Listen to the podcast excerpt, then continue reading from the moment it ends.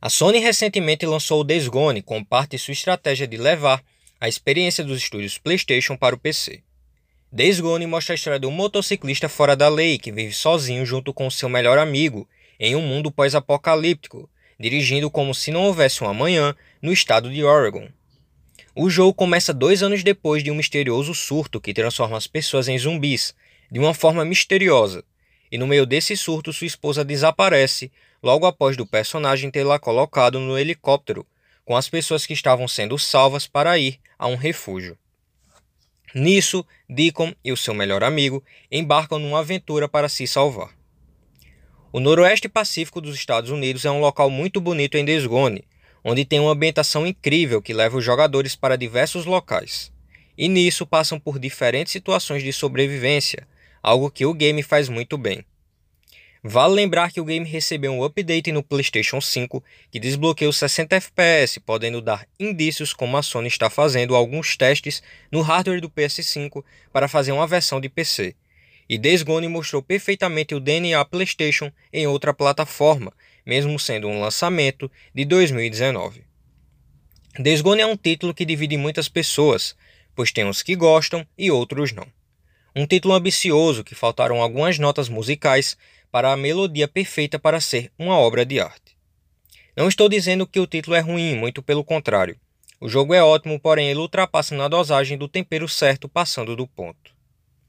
Mas o que você está querendo dizer com isso?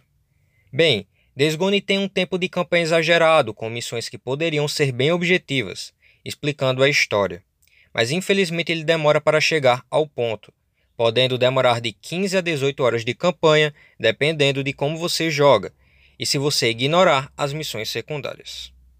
O mapa é muito grande, trazendo uma diversidade de locais com uma beleza linda demais, no qual faz você explorar bastante o modo foto. Você tem que tomar muito cuidado com os frenéticos e outras pessoas que lutam pela sobrevivência. Essas pessoas são as que mais podem irritar e trazem momentos de perigo aos jogadores, além de surpresas. Infelizmente, o game não tem as avançadas tecnologias da Nvidia, que são Ray Tracing e DLSS. Mas calma, o jogo roda muito bem no PC e até mesmo em uma máquina bem fraca. Aqui no canal, o jogo rodou em uma GeForce RTX 2080 Super, que foi recebida da Nvidia Brasil, com 24 GB de DDR4 com um processador AMD Ryzen 7 3700X. Acreditem, o game rodou super bem e cravado nos 60 FPS, com poucas quedas raras. O jogo possui muitas opções gráficas, e o detalhe quando você muda a qualquer momento, não precisa reiniciar o game para as configurações entrarem em vigor. Fazia anos que não vi um jogo de PC assim, e isso mostra como Days Gone se comporta muito bem nessa parte, ao que a Band Studios está de parabéns, devido que o porte é totalmente de respeito ao consumidor. Na parte de controles pode-se usar o DualSense DualShock 4 e o controle do Xbox. No caso desta análise foi usado o DualSense do PlayStation 5, que trouxe uma experiência bacana para o canal. Não posso esquecer de comentar de como o game roda perfeitamente no monitor gamer esse Predador XB3, monitor que a esse Brasil enviou gratuitamente ao canal. O HDR de Days Gone funciona super bem, tendo as cores super vivas e deixando a experiência em alto nível. O Predador XB3 é um monitor de 25 polegadas que tem suporte a G5 da Nvidia e 240 Hz. Fora outras tecnologias de última geração que o monitor traz, sendo a experiência definitiva dos games no PC e nos consoles. A jogabilidade do game é excelente e eletrizante. Você tem que usar seus recursos ao seu favor e tomar muito cuidado para não ficar sem nada, como até já aconteceu nas gameplays aqui do canal, onde em certos pontos o personagem acabou sendo morto pelos zumbis. A árvore de habilidades é bem rica e você tem que escolher bem o que vai querer aprimorar primeiro, conforme o seu jeito de jogar.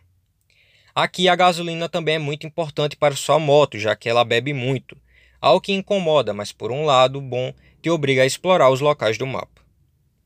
Mesmo o Days Gone tendo uma campanha longa que dá umas enroladas para chegar ao ponto, o game consegue ter uma história de tirar o fôlego que dá muita surpresa ao jogador, fazendo querer chegar ao final do game para descobrir como a história de Deacon irá terminar.